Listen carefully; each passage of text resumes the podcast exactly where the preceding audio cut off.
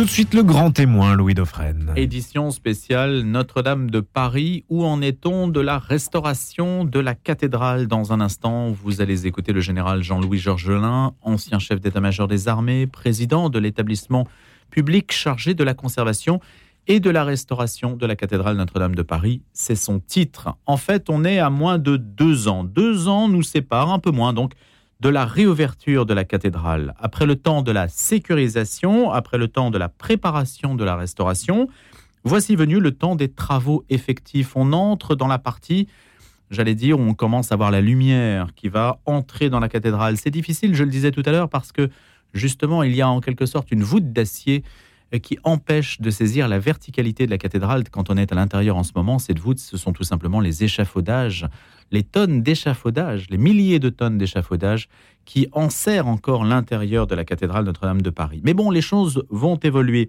L'intense activité règne sur le chantier. J'ai pu euh, me rendre sur place et constater cette activité. Vous avez pu écouter tout à l'heure trois artisans qui participent à la restauration, celle de la clôture du chœur, celle d'une des chapelles, la chapelle Sainte-Madeleine, et puis celle de l'oculus zénital qui se trouve sous la flèche qui s'est effondrée. Alors, avec le général Jean-Louis Georgelin, on va apprécier évidemment l'étendue de ces travaux, l'étendue du chantier. Il va nous en parler dans quelques instants. J'ajoute simplement un élément. Nous avons, en novembre, refermé la première voûte effondrée. Ça, ça a été un moment euh, très important hein, dans le transept nord. Nous démontons, c'est le général qui parle, nous démontons les premiers échafaudages intérieurs dans le transept sud, hein, les nettoyages y étant achevés. Et ce qui est d'ailleurs assez émouvant quand on se promène à l'intérieur, c'est la différence euh, de couleur, de teinte entre la pierre qui a déjà été rénovée et celle qui ne l'est pas encore, qui est plus grisâtre. Et donc bientôt la flèche commencera à s'élever sur le ciel parisien, dans le ciel parisien ou sur le ciel parisien, car l'échafaudage va monter, tenez-vous bien, à 100 mètres. Il va nous en parler dans quelques instants. Et puis, bien sûr, on, verra ensuite ce qu'il en est de l'aménagement intérieur. Alors, on n'en parlera pas ce matin dans cette édition spéciale, mais sachez que l'archevêque de Paris, Monseigneur Ulrich, a déjà engagé des consultations qui vont lui permettre de choisir le mobilier liturgique nécessaire à la reprise du culte. J'aurai l'occasion de vous en dire un mot après l'entretien avec le général Jean-Louis Georgelin, notre invité que je suis allé rencontrer donc sur place dans les, les Algeco, vous savez, dans les, bâtiments ad hoc qui sont mis à disposition des médias en particulier pour recevoir donc les médias du monde entier et faire le point sur le, le chantier de la restauration Notre-Dame de Paris. Le grand témoin, Louis Dauphren. Bonjour mon général. Bonjour monsieur. Qu'est-ce qui a été fait en ce début d'année 2023 Alors en ce début d'année 2023, nous voyons très concrètement le fruit de tout ce que nous avons fait de manière euh, un peu souterraine, si je puis dire, moins visible depuis 2019. Et nous moissonnons tous les efforts et on voit des résultats concrets.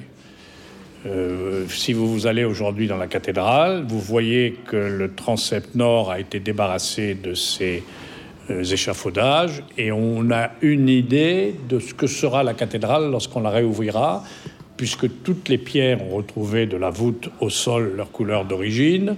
La rose méridionale a été nettoyée, la clé de voûte a été euh, a retrouvé ses peintures, etc. Donc ça, c'est un gros pas qui montre qu'on est euh, bien en avant. Sur le transept nord, nous avons, à la fin de l'année 2022, nous avons reconstruit complètement le voûtin qui s'était effondré, qui avait reçu une partie de la flèche.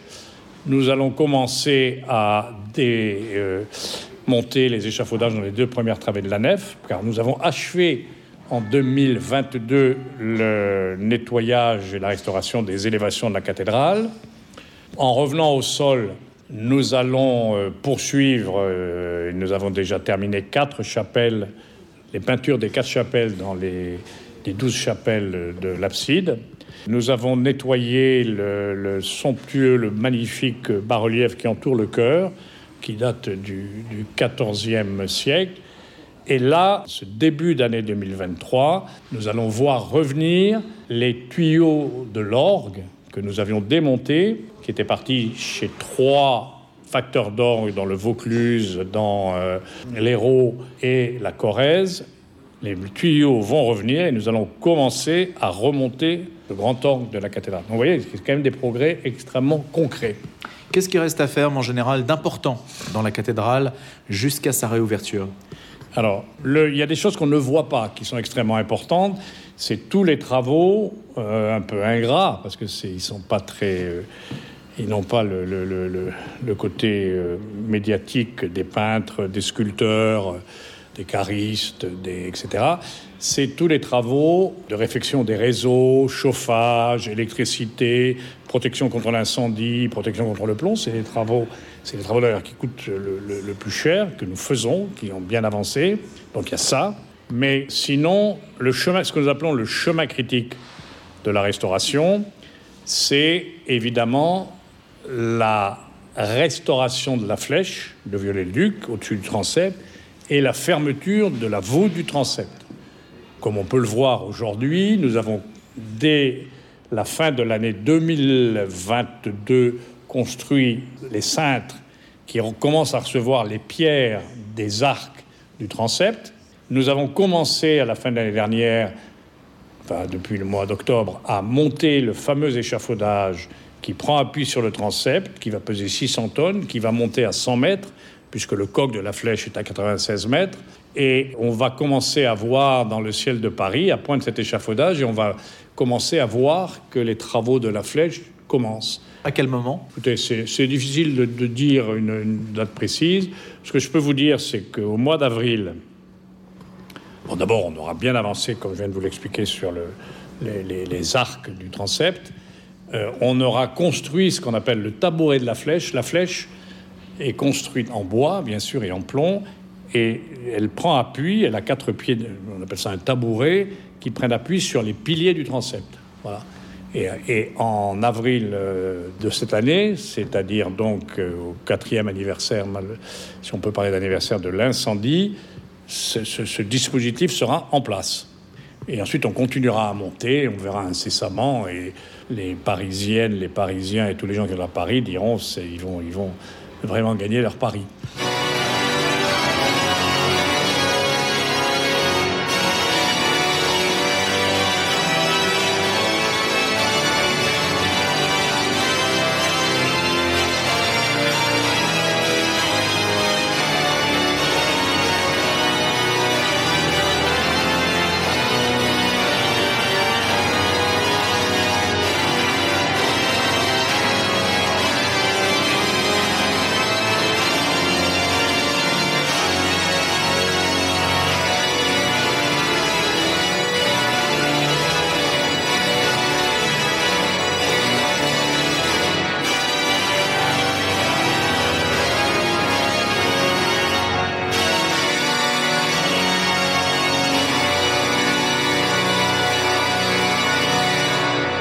Mais entre le moment donc où la flèche s'élèvera dans le ciel de Paris, si jamais c'est par exemple à l'automne de cette année, et le moment de la réouverture, il y aura quand même plus d'un an, près d'un an et demi qui se déroulera. À ce moment-là, sur cette période-là, il y aura encore beaucoup de travaux à effectuer? Bah, D'abord, quand, quand, vous verrez euh, paraître la flèche dans le ciel, le, le, transept n'aura pas été reconstruit. Le transept, on n'aura reconstruit que les, que les arcs. Parce qu'il faudra démonter l'échafaudage de la flèche au fur et à mesure. Et vous comprenez que cet échafaudage que l'on monte depuis le sol passe au travers du transept. Donc tant que l'échafaudage est là-haut pour la flèche, on ne peut pas refermer. Et donc il va falloir terminer ça. Et puis il y aura les travaux de reconstruction de la, ce qu'on appelle la forêt, c'est-à-dire la charpente, qui sont au-dessus du chœur et au-dessus de la nef. Il faudra, une fois que ce sera fait, construire ce qu'on appelle la couverture du grand comble, c'est-à-dire le toit en plomb.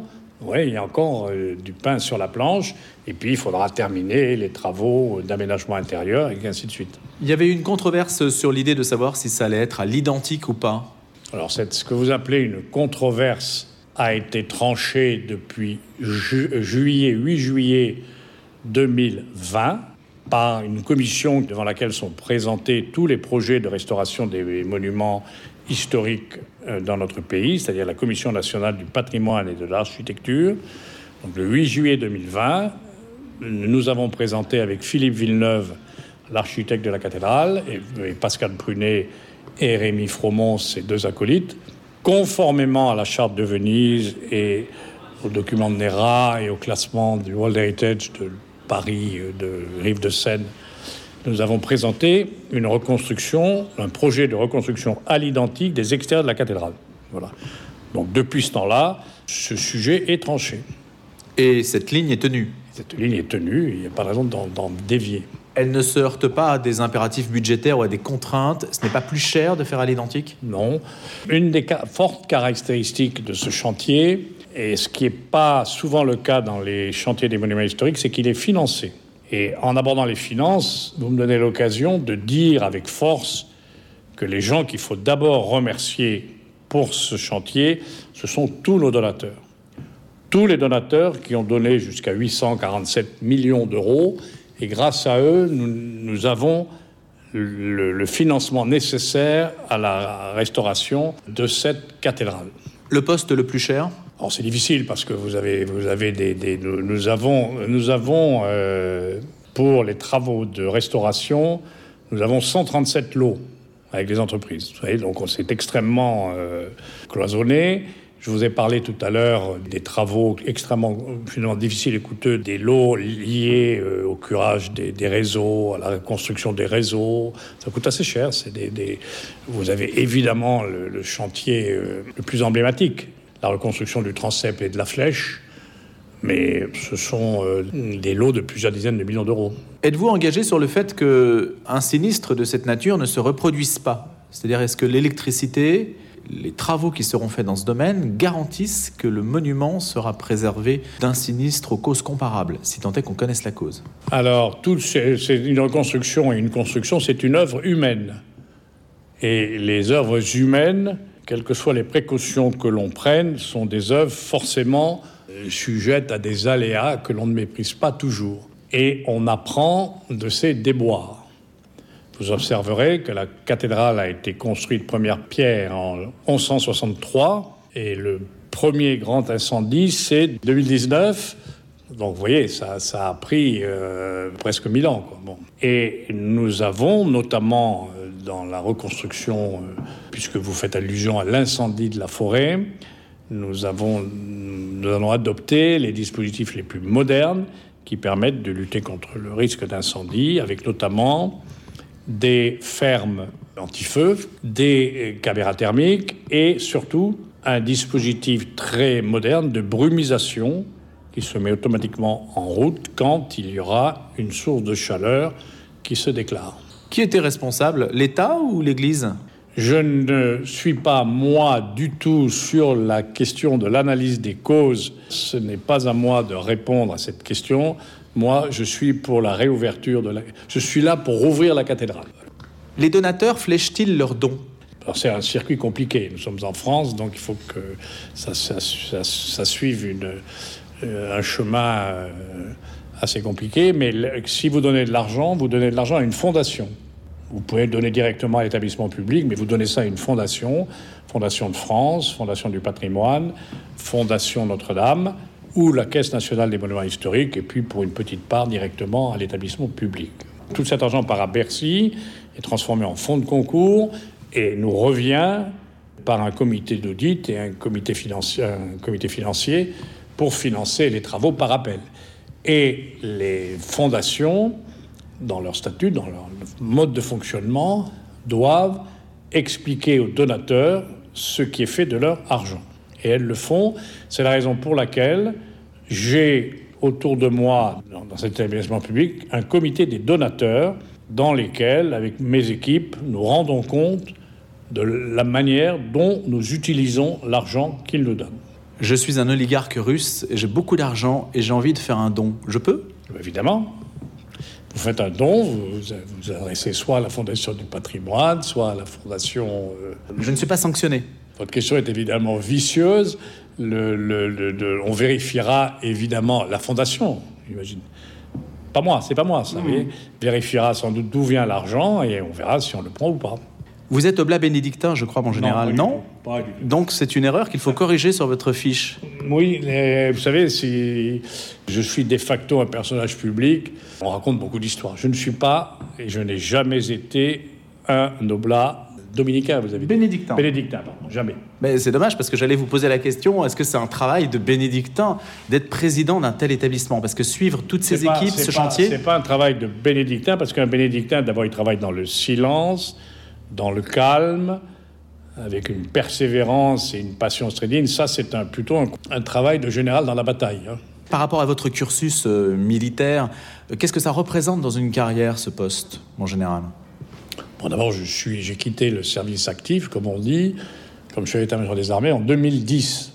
Vous voyez, donc ça fait quand même maintenant 12 ans. Voilà.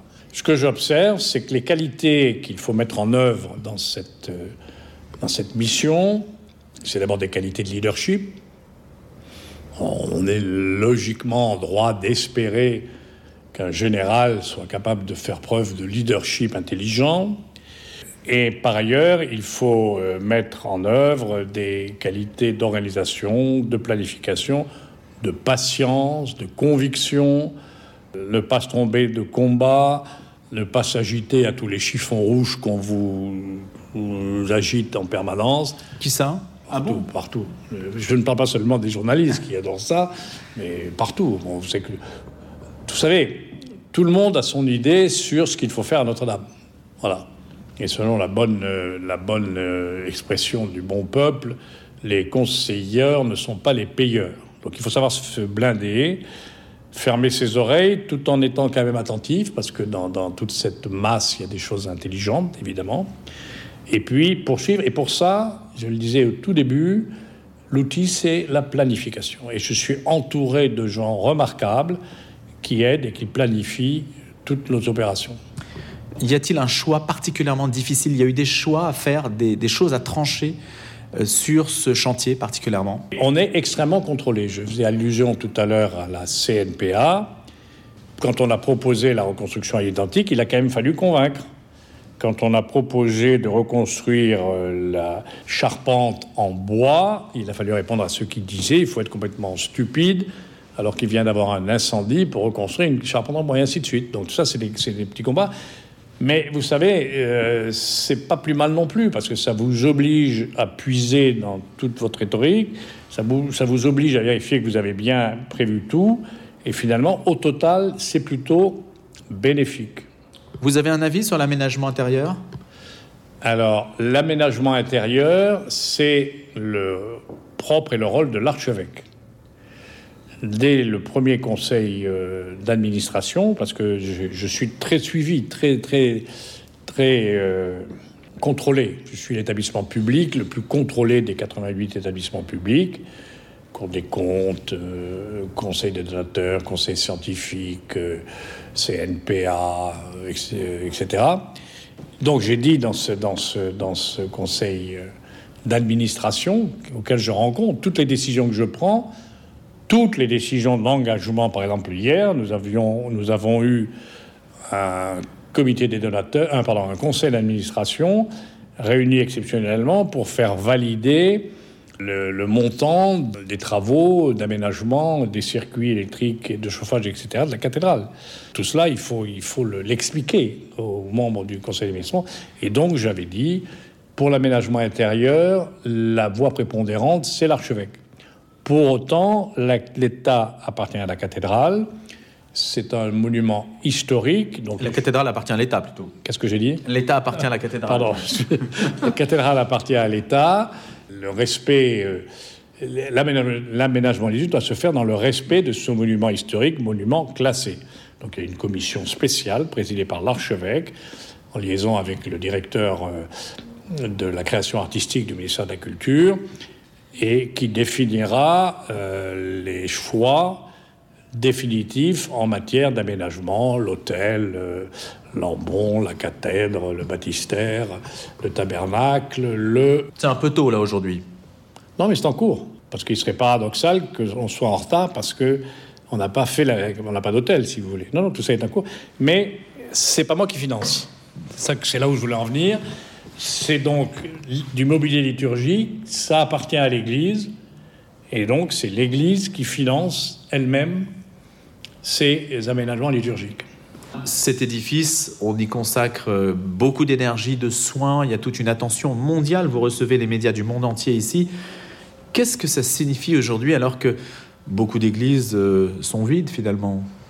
Je vous renvoie à cette nuit du 15 au 16 avril 2019. Je crois qu'il n'y a pas un Français qui ne se souvient pas de là où il était ce jour-là. Je, je disais, je continue à dire, si euh, c'était le château de Versailles qui avait brûlé, je pense que la réaction n'aurait pas été la même. Vous vous souvenez, tous ces gens qui pleurent, tout le monde a pleuré, tout le monde. Euh, tous ces, tous ces euh, gens qui étaient là au bord de la Seine, au bord des rives de, de l'île de la Cité, qui récitaient du chapelet, etc. Pas tout le monde, mais bon. Euh, je crois que quelque chose s'est passé. Euh, Il y a eu de très très beaux articles hein, de, de gens venus de tous les horizons politiques, euh, philosophiques, euh, chrétiens ou pas, catholiques ou pas. Je crois qu'une nation, elle a besoin d'une espèce de bacon, comme on dit en anglais, de points forts.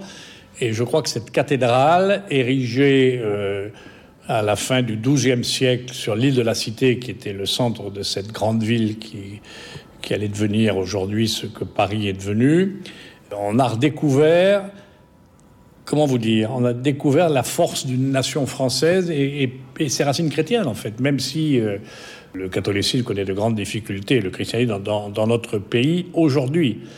Et on a découvert aussi, c'est assez frappant, hein, parce que depuis trois ans et demi, j'ai eu le temps de regarder en long, en large, à travers l'histoire de Notre-Dame, que ce soit sous la monarchie ou après la Révolution, sous l'Empire et sous nos cinq républiques, il n'y a pas de grand événement de l'histoire de France qui n'ait eu un retentissement ou qui ne se soit passé à Notre-Dame. Donc Notre-Dame, c'est à la fois, comment dirais-je, la basilique métropolitaine de France, l'église catholique première, la première église catholique de France, mais c'est aussi un lieu où s'est joué et où s'est scandé l'histoire de France. Vous savez que les premiers états généraux, en 1302, sous Philippe le Bel, ont eu lieu à Notre-Dame de Paris, et ainsi de suite. Notre-Dame de Paris, c'est tout ça.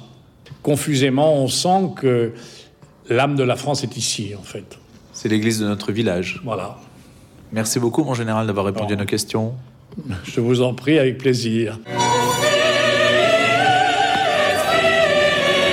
Le général Jean-Louis Georgelin, ancien chef d'état-major euh, des armées, et donc président de l'établissement public chargé de la conservation et de la restauration de la cathédrale Notre-Dame de Paris.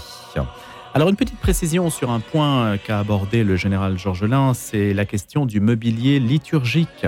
Vous savez qu'un budget de 6 millions d'euros a été alloué, pas seulement, faut-il le préciser, au mobilier liturgique, mais aussi à la lumière, au son, aux chaises et donc au mobilier liturgique composé, comme il a énoncé, de plusieurs éléments qui sont importants d'être rappelés, l'autel, l'ambon, le baptistère, la cathèdre et le tabernacle. Alors il y a un appel d'offres en cours, hein, un mode de sélection, une consultation, dit-on plutôt, avec quatre designers qui ont été sélectionnés, français, mais qui n'ont jamais fait de mobilier liturgique, et puis un sculpteur, c'est Nicolas Alquin, qui lui a fait du mobilier, notamment euh, dans le diocèse de Lille. Peut-être que ça parlera à monseigneur Ulrich, qui en dernière analyse est celui qui choisit. C'est l'archevêque qui choisira donc le mobilier. On en saura davantage un petit peu plus tard au mois d'avril sans doute.